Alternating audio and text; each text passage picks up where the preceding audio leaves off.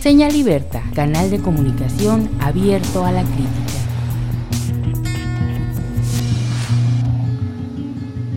Los señores diputados tienen hasta el próximo martes para elegir por ley al fiscal estatal anticorrupción y de pasada el nuevo crédito que está solicitando el gobernador Javier Corral Jurado por una cantidad de 21 mil millones de pesos más o menos.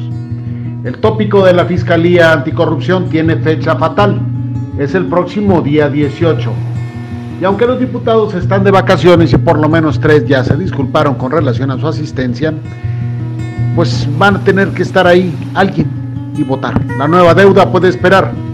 El gobernador Corral está urgiendo al legislativo para que salga esto cuanto antes. La millonaria cantidad le urge al Estado para reestructurar parte de la deuda, además de coordinarlos a que voten a favor. Corral le reclamó a los diputados que no hayan votado en el primer intento y que lo más delicado, que no hayan expresado argumentos para retrasar la atenta solicitud del Ejecutivo. Lo cierto es que hasta hoy no existe cabildo suficiente.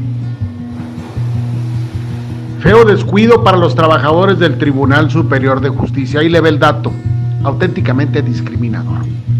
Resulta que varios de los que trabajan en el tribunal ya andaban haciendo ejercicios para meter la panza en estas vacaciones por la playa.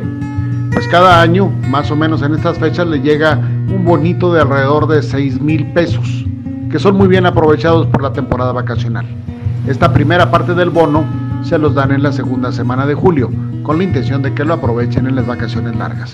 La otra parte en diciembre, para las compras navideñas.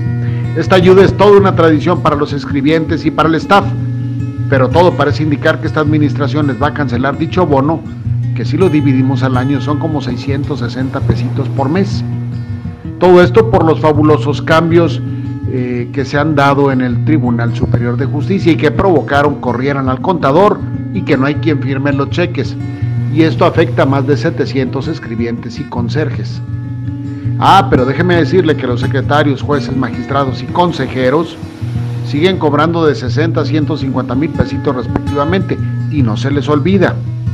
Aquí debería entrar el famoso Consejo de la Judicatura, pero brilla por su ausencia en defender y vigilar los derechos de los trabajadores, entre ellos la mujer defensora de los más vulnerables. Lucha Castro, que se embolsa 150 mil pesitos cada mes. El Plan Especial Madera, Desarrollo, Paz y Reencuentro se aplicará desde hoy en aquella zona de la Sierra Tanumara, con acciones sociales y comunitarias de desarrollo económico y rural, de promoción cultural y deportiva, así como de seguridad humana y atención a las víctimas, anunció el gobernador Corral Jurado. Acciones para impulsar proyectos productivos que den valor agregado a lo que produce la región, proyectos de desarrollo rural, de inversión, de infraestructura que colocan en el centro de la estrategia la recuperación de la paz como, como valor fundamental, indicó el gobernador. Se invertirá en obra pública para atender necesidades y servicios básicos, incluye la construcción de centros comunitarios. Afirmó también el gobernador que ya están atendiendo la violencia directa y que el gobierno tiene que ir a las zonas que sufren el embate de la delincuencia organizada para atender otras formas de violencia que se producen en medio de desigualdades profundas y de falta de oportunidades e instrumentos para el estudio y el trabajo de los jóvenes. Queremos saldar esa deuda con las comunidades más apartadas del Estado y llevarles una política integral de apoyo. ¡Sas! Más tarde, al participar en la primera ronda de revisión del cumplimiento del plan de contingencia de Chihuahua, Corral reiteró la voluntad de atender lo que los expertos de las Naciones Unidas identifican como las otras violencias. La violencia de la desigualdad social, de la discriminación, de la exclusión, de la falta de oportunidades, lo que hace el caldo de cultivo del que se agarran los enemigos de la paz para ser presas a jóvenes y convertirlos en agentes de la delincuencia, así se expresó el gobernador. Como colofón de todo esto, rescatamos lo que un periodista le dijo ayer al propio gobernador al terminar de presentar este plan para la sierra. Le dijo, debes tener cuidado de ese programa, no lo vuelvas puras acciones de asistencialismo, Javier.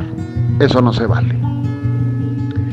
Y para cerrar, para cerrar este viernes 9, eh, este viernes a las 9 de la mañana, la senadora Lilia Merodio, flanqueada de Fermín Ordóñez y Pablo Espinosa, van a ofrecer allá en Chihuahua una conferencia de prensa. Ayer invitaron y por el tono de la invitación y el comunicado que hicieron público, señalan que va a haber bronca por la convocatoria para elegir al dirigente del PRI. Se espera que estos tres hoy declaren guerra para hacer más candente el proceso de renovación en los tricolores. Así las cosas. Soy José Acosta Salcido y estoy en Señal Liberta. Señal Liberta. Escucha inteligente. Participa y opina. Tu voz tiene espacio aquí.